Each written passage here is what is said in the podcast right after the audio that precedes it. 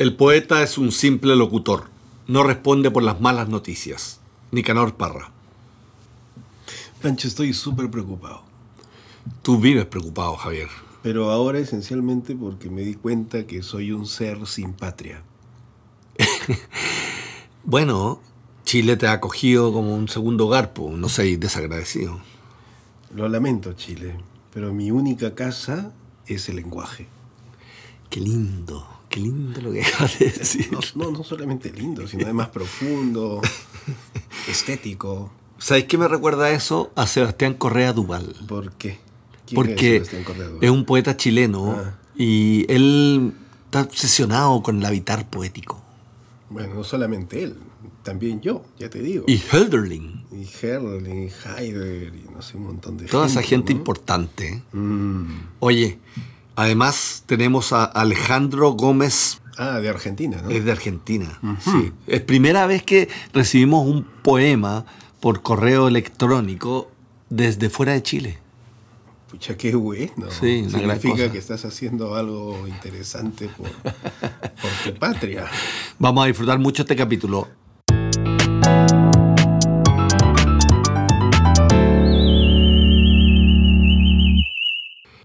Damos la bienvenida al Premio Nobel Alternativo esta semana que ha sido otorgado al poeta Sebastián Correa Duval. Sebastián es santiaguino, pero actualmente vive en el sur, en Puerto Montt.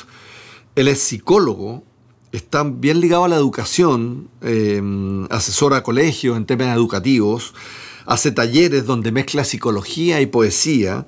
Y además. Habla más de su poesía. Ah, bueno, tiene un, es fundador de la Escuela Poética. Ah, eso, eso. Sí, es sí, ¿Qué es eso de la Escuela Poética?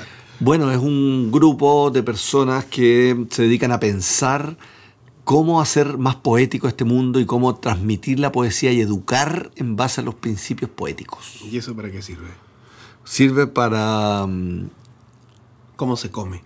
Para habitar poéticamente. Ah, sí. Eso está bueno. Oye, y además pertenece al colectivo poético Viernes.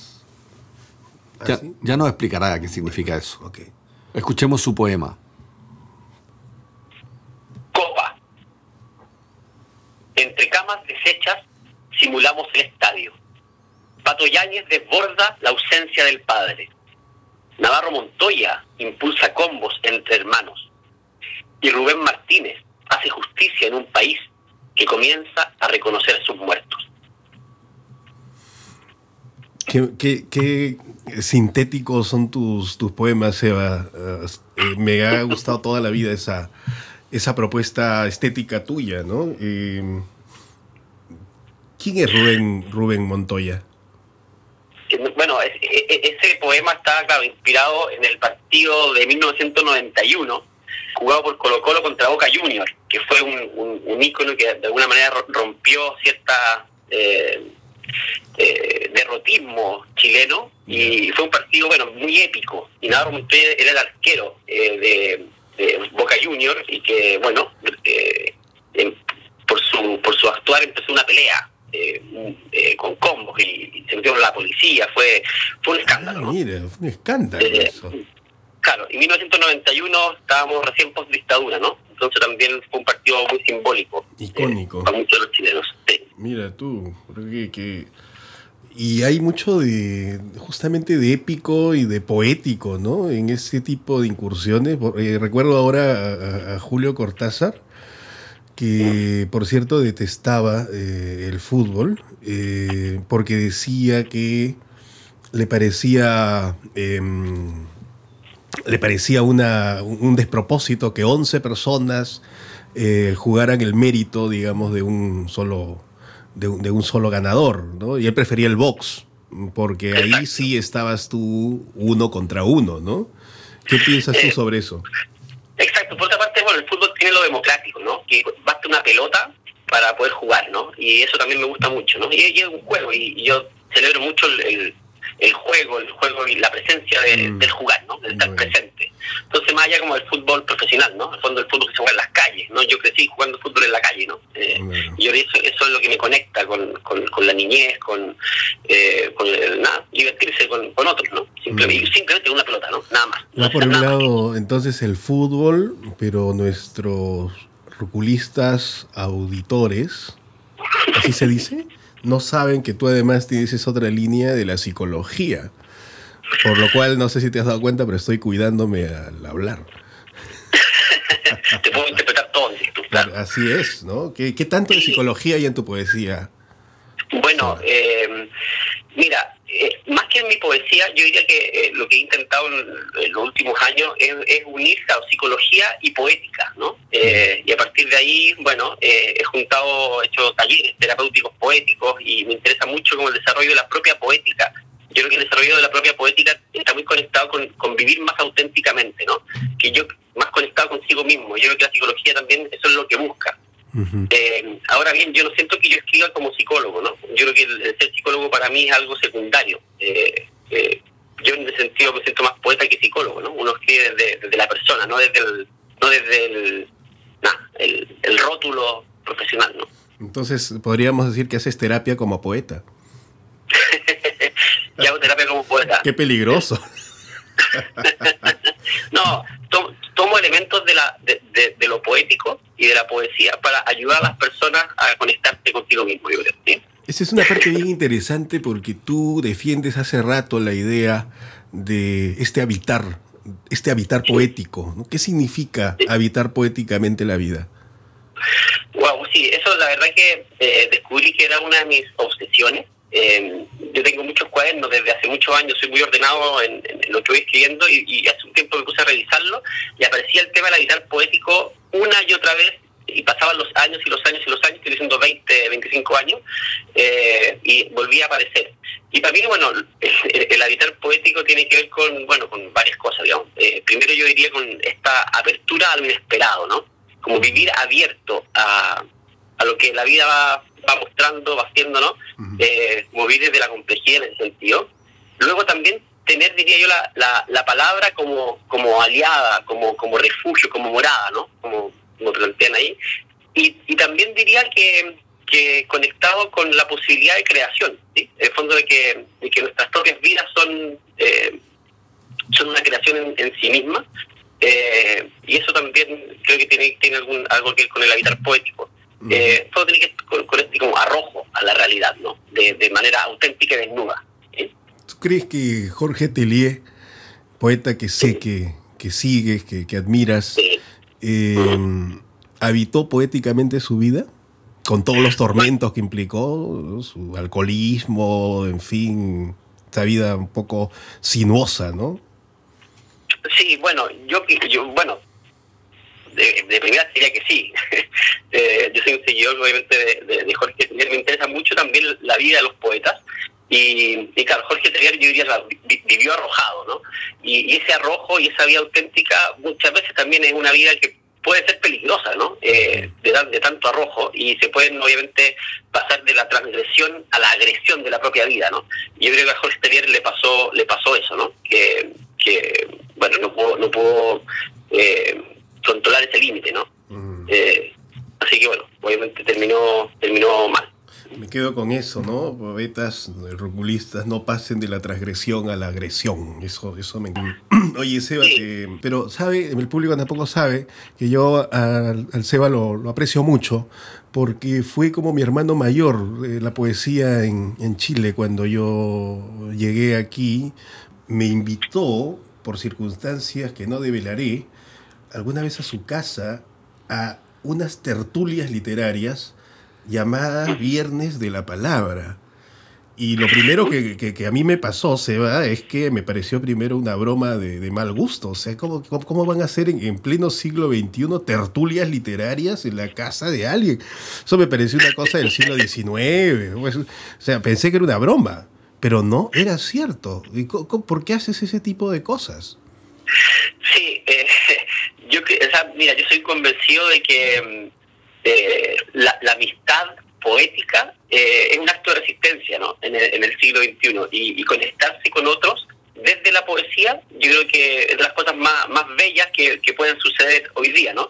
Y, es cierto, claro, soy el grupo Viernes, que existe desde el 2016, entiendo, y nos juntamos cada los días viernes eh, en mi casa eh, a conversar de, de, bueno, de la vida y de poesía y leernos nuestras creaciones siempre en desde un espíritu eh, colaborativo eh, y sin competencia, ¿no? Eh, y por eso tú también ahí cabías muy muy bien, ¿no? En el fondo, mm. eh, valorando este encuentro gratuito de, compartir lo creado.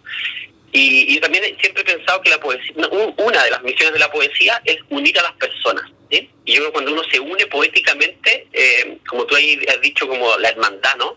Uno encuentra hermanos, ¿no? En, la mm. poesía. Y eso yo creo que es un valor de la poesía y, falta mucho. Y bueno, el grupo Viernes se, se transformó de alguna manera en un rito para todos nosotros, ¿no?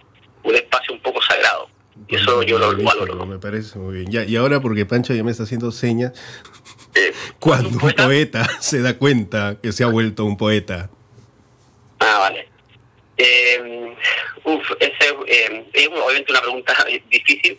Yo creo que, eh, bueno, yo puedo hablar desde mi caso personal. A mí la poesía un día, un día concreto, me atravesó, ¿sí? Y escribí mi primer poema, y yo ya era grande, estaba en la universidad, en el año 98, y de pronto sentí un impulso que no sé de dónde, de dónde venía, y, escribí un poema, y ese día sentí que había una, una ligación con la poesía eh, eterna, ¿no? Como para siempre. Y yo creo que uno se da cuenta que es poeta cuando sabe, se da cuenta que no puede dejar de ser poeta. Si uno piensa que puede dejar de ser poeta, yo creo que no, la poesía todavía no te ha atrapado, ¿no? No sé en qué parte del mundo estás, no sé si estás en el monte quizá, o dónde, desde dónde te conectas. Estoy en Puerto Montt en el sur de Chile. Ah, ojo, entonces nuestros amigos de Puerto Montt tienen un gran poeta ahí al, a, la mano. ¿ah? Eh, bueno, querido, oye, un gran abrazo y muchas gracias por participar. Oye, gracias a ustedes, felicitaciones por este gran podcast y larga vida al ruculismo. Muy bien, escúchenlo.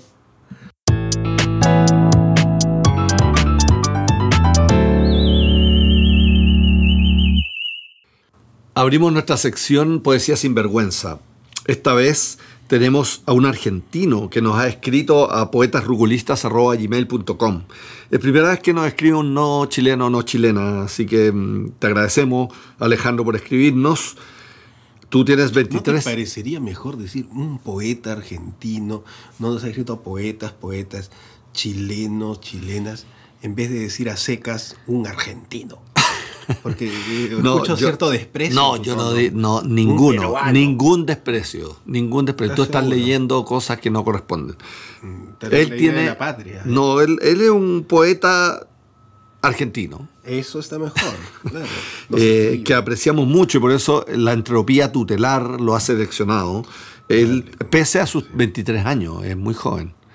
en general aceptas que sí. Gente más madura en general. ¿Cuánto es maduro Y que escribe poemas más cortos, pero ya dado que, que nos escribió Alejandro, pusimos su poema que no es tan corto, eh, y pese a sus 23 años. Pese a sus 23 años. no solamente eres chauvinista, sino además este, gerontofílico. por favor, Alejandro Gómez Brúa, por favor, no escuche a Javier, solo escucha cómo lee tu poema. Una serenidad inquieta caminaba a mi lado. Cruzamos arroyos, tomamos piedras opacas y las arrojamos al poniente, intentando herir al sol. El silencio vespertino penetró en los valles hasta reposar por completo en mi pecho uno por uno los resplandores del cielo encontraron asilo en esta habitación oscura. Al despuntar el alba, me asediaron llamaradas de gritos silenciosos. Observé entonces al sol, y aun siendo de noche, no pude dejar de mirar. ¡Ay, luz! dijo el sol. Al instante las piedras mudaron de piel la calidez erosionó sus corazas metálicas y un olor a pan caliente invadió las tenues ondas del viento. Respiramos. No, respiré. ¿Dónde fuiste, Serenidad? No hubo respuesta, pero una lágrima brotó de sus ojos. Como una flecha, atravesó toda la tierra, dio un saludo a los mares y arribó finalmente a mis pupilas. Mm. Eh, es un poema bastante narrativo, ¿no es cierto? Como ¿Qué es un poema narrativo para ti, Pancho? Es un poema que cuenta como una suerte de historia, que tiene un que tiene como un hilo conductor más narrativo, como, como el de los cuentos o la ¿Y por qué esto es un poema y no un cuento? No, es un poema, claramente, eh, pero, pero tiene un, un tinte más narrativo. Hay poemas más narrativos que otros. Pero te pregunto por qué es un poema y no un cuento. ¿Por qué es un poema? Porque mm, tiene una estructura poética y tiene recursos poéticos. O sea, porque Eh, está escrito porque- de abajo para arriba. No, porque es conciso, es apretado, eh, porque además tiene ritmo, tiene versos. eh, y, ¿Podrá y- ser y esto tiene- llamado prosa poética No, yo creo que esto no es prosa poética, yo esto creo- creo que es un poema. o poesía en prosa? No, no, no, esto no es prosa poética, esto es un poema. Esto es un poema escrito de- con un tinte narrativo, es decir, va contando una cierta historia. Eh, pero me parece que es un poema además contemplativo. Es un poema muy contemplativo. Mm, yo creo que sí. ¿No es Sí, cierto? Como, sí. que va- como que observa la realidad y al observar aspe- un aspecto de la realidad, como que descubre la historia que está detrás de esa realidad. Me gusta eso. Entonces, por eso él va mirando la naturaleza y, y- y descubre una historia detrás de esa naturaleza. Eh, sí. Y hay algo de diálogo también, ¿no? Yo encuentro Sí. eso de dónde fuiste, Claro. serenidad. No hubo respuesta, pero quizá ese no haber respuesta se le está dando el mismo, Claro. ¿no? La claro. misma voz poética. Pero, pero hay un diálogo, respiramos. No, respiré. Claro. ¿Dónde te fuiste, Serenidad? Eh, me, me gusta. eh, es contemplativo, es un poema distinto de los que hemos leído anteriormente. ¿ah? Pero esto también es interesante para quienes nos escuchan porque la poesía puede tomar diversas formas, Sí. diversos Sí, sí, sí. formatos. Eh, bueno, eh, no es este de un estilo parecido, no quiero decir eso, pero por ejemplo recuerdo mucho los poemas de Hellman, De Juan Gelman. de Juan Hellman. Ah, claro. No, de la mayonesa Hellman. Juan. Eso es Hellmans. Ah, bueno, Sí. pronuncio mal. Juan, Juan Gelman, claro, es, es narrativo en ¿Recuerdas su ese poesía. poema maravilloso Sí, sí. que tiene eh, que se llama el tío Juan Gelman. de Hellman. No, no, no. conozco. Y, y es la, la historia de- del tío Juan que, que- que se muere eh, y, y- y una vez muerto el tío Juan empieza a piar, Mira, piar como los pajaritos. mira. Entonces lo viene a recoger, no sé, el furgón municipal y todo ese tipo de cosas. Pero es una historia la que Sí, Hellman po. cuenta. Pero es una historia preciosa y efectivamente yo no sabría decirte por qué eso no es un cuento, sino un poema. Un poema. Pero uno sabe que se trata de un poema. Sí, po. y de hecho, justamente la tradición rioplatense, eh, uruguaya, gran parte de la tradición argentina es muy narrativa. La poesía argentina tiende a ser más narrativa que la chilena, mucho ya, más. Ya ves, por ejemplo, Sí, sí. no sé, eh, a ver, eh, Bueno, mucho Benedetti, eh, la- Girondo, Girondo, la, la Gres, Gruz, la Greso, Grus. Gruz, Gruz, Gruz. se me olvidó el apellido, el nombre, ah, Irene Gruz, Juarros, Juarros. Bueno, Eh, yo además quiero decir algo en relación a nuestro anterior invitado, que era Sebastián Correa, que él nos hablaba del habitar poético. Y aquí yo respiro en Alejandro Gómez un habitar poético. O sea, él escribe este poema mirando la realidad desde una forma particular. El habitar poético tiene que ver con, con eso, con, con- con habitar la realidad de una manera poética, es decir, con una mirada particular. Casi Eh. te están echando de tu casa por falta de pago. Ah, pero qué, qué tragedia tan, tan linda, tan, tan estética. Me está tocando, ¿a eso te refieres? No, Sí, sí ¿qué tiene que está- ver el habitar poético con, con, con- con un ingenuo imberbe? No, no tiene nada que ver. no tiene nada que O sea, ver. te digo, el habitar ¿no? O poético sea, el también tiene que ver con el dolor y con el abismo, sino que es con mirar la realidad de determinada manera. Y de hecho, tiene que ver con el silencio, la contemplación. Mm, Ver la, Eh. ver la flor en la basura. No, pero eso suena muy ciútico. Es la flor la ¿Qué flor. significa ciútico? como cursi. Ah, Como, cursi. Sí, ¿o no? Para, Sí, ¿Qué es para ti habitar poético? Ah, no es nada de eso. Ya, pues, ¿qué entonces? Habitar poético para mí eh, es una suerte de condena en la que tu única casa es el lenguaje. Pero eso es una opinión personal. Sí, No tiene que ser para todo el mundo. No, yo estoy de acuerdo que... que- Yo creo que tú lo estás enfocando más eh, desde el punto de vista de una forma de vivir, de ver la realidad, de, Exacto. de existir. Exacto, que no tiene que ver con ver todo lindo y con flores y nubes, sino que tiene que ver también, tiene que ver con la contemplación, con, eh, con, con descubrir, la, con- contemplar significa descubrir el patrón profundo de, de la realidad. Y eso también supone transgresión. Entonces lo que dice Alejandro Gómez, Sí. observé entonces el sol y aún siendo de noche, no pude dejar de mirar. Sí, pues está, bueno habitando Está- poéticamente- Está bueno eso, sí. sí.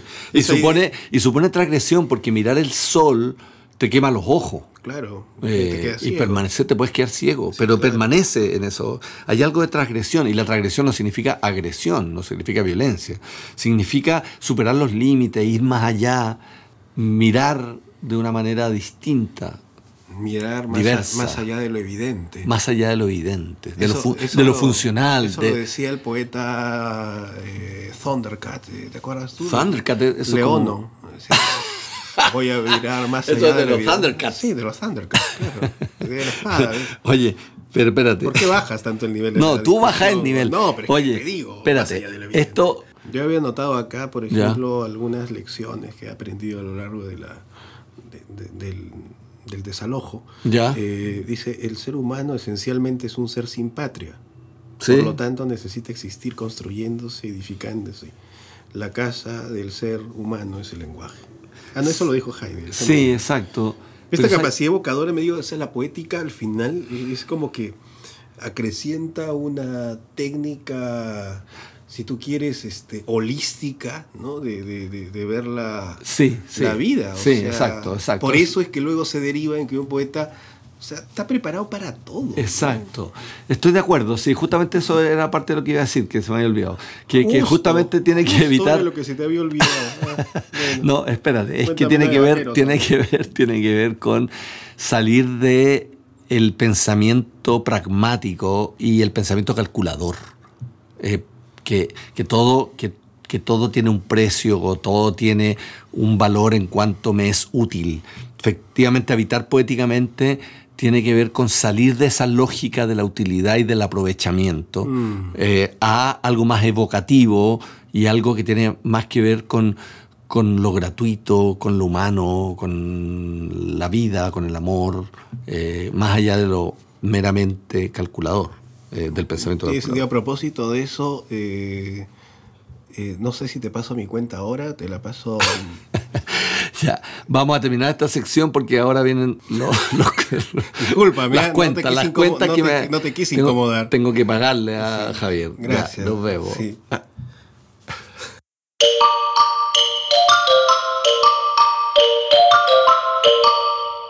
Bitácora Ruculista. Abrimos nuestra bitácora ruculista y Javier nos declamará un enunciado ruculista. Me voy a tener que negar a. ¿Por qué?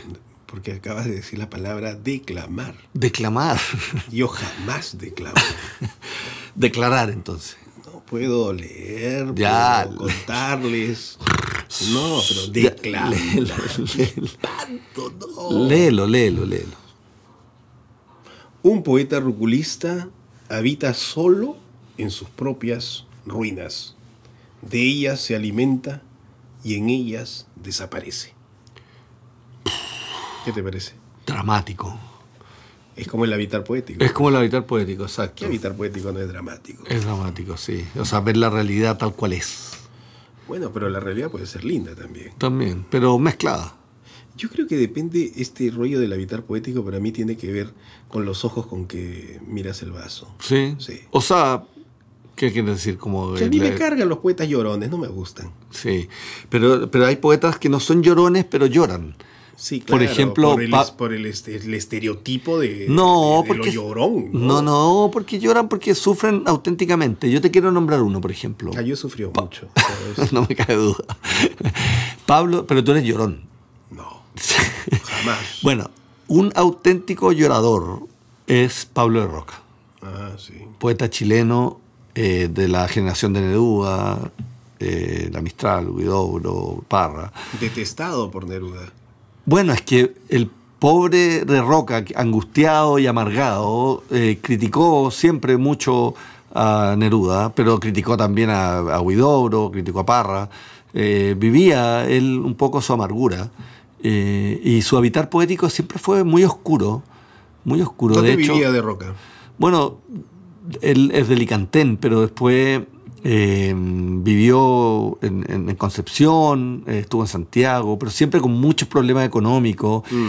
enamorado de Gwyneth de Roca, su señora, y, y ella murió de una enfermedad Terrible. y él quedó desolado. Y después su hijo, Carlos de Roca, se suicidó, una, sobredo- una sobredosis de fármaco, y él ya no lo soportó y se suicidó también. Mm, ¿Pero qué quieres decir? ¿Que ese es el destino del habitar poético? No, no, De solo Roca- quiero de- decir de, que... de Roca yo sé poco también. no, pero quiero te- decir que, tu- que el- nuestro aforismo eh, tiene razón, uno habita en sus propias ruinas. Habrá Mm. ruinas con más palos puestos y habrá ruinas más ruin- arruinadas. Pero también ahí eh, en ellas desaparece, ¿no? De Roca, por ejemplo, recuerdo que muchos amigos suyos eran pescadores. Sí. Y se iba a los bares Exacto. de pescadores y la gente pensaba que De Roca era un pescador más. Sí, O sea, su habitar poético pasaba por ese lado. Jamás decía que yo soy el poeta. No, po, es verdad, es verdad. O sea, toda la parafernalia que tenía tu Sí. adoradísimo Neruda, eh, de Roca no lo tenía. Sí, es verdad. Es, es un poeta muy, muy popular. Sí, es verdad. entonces, de, compartir. como sí, que lo- Estoy de acuerdo. Y criticaba a Neruda justamente por esa doble estándar. Y en el medio vaso, o en el vaso lleno, medio vacío, medio lleno, creo que depende cómo se, se ven las cosas. A, a propósito del SEBA, eh, Correa Dual, eh, nosotros hemos sido declarados hermanos de pleura. Hermanos de pleura. Sí. ¿Qué quiere decir eso? Porque cuando yo eh, era aún más joven de lo que soy ahora, eh, tuve una tuberculosis terrible. Qué poéticos tener tisis. Era tremendo, porque además eh, de donde vengo, la, la tuberculosis es una enfermedad con una carga social Sí, po, terrible. los pobres nomás. Solo los pobres. ¿no? Sí, po, sí, po. Los pobres y los poetas que habitan poéticamente. Entonces, eh, para mí fue una cosa esencial porque me declararon tísico, pero con la salvedad de que yo me había enfermado de pena. Ah, mira. O sea, no por el vacilo de Koch, sino de pena. De pena. De pena. La pena había derivado en, En una una tuberculosis, tuberculosis. terrible. Mira. Yo estaba feliz. Qué pues. poético. Yo estaba feliz porque para mí era como Es muy mo- mo- morir, no sé. ¿Y qué pues, tiene que ver eso con Seba? ¿Y qué tiene que ver eso Ah, con que él Seba? también tuvo una afección alguna vez a la pleura. Ah. Quizás estoy contando una infidencia. Pero entonces nos volvimos hermanos de pleura. Está buena, está La tuberculosis a mí no me dio los pulmones, ni a los huesos, ni al cerebro. Quizá al cerebro sí, pero me dio a la pleura, que, que- que es la, la- la- la bolsa que envuelve los pulmones. Los pulmones, qué bueno. Qué desagradable, ¿no? Lo que estoy diciendo. Oye, queremos agradecer a Alejandro Gómez Brúa de Argentina que nos mandó su poema que derivó en el Habitar Poético junto al- a nuestro invitado Sebastián Correa Duval. Le agradecemos mucho a él también por estar aquí. Yo quiero Y- agradecerle también al lenguaje, que es nuestra patria. Pero el lenguaje fracasa. Bueno, agradecemos o sea, también a. Breaking Work. Si no escribes muy bien. Breaking Work que nos facilita sus instalaciones y al FIP Santiago que hace posible que esto llegue a sus hogares. No dejen de escribirnos en las redes sociales, en compartir este podcast y por favor no nos vuelvan a escuchar. Gracias. Chao. Chao.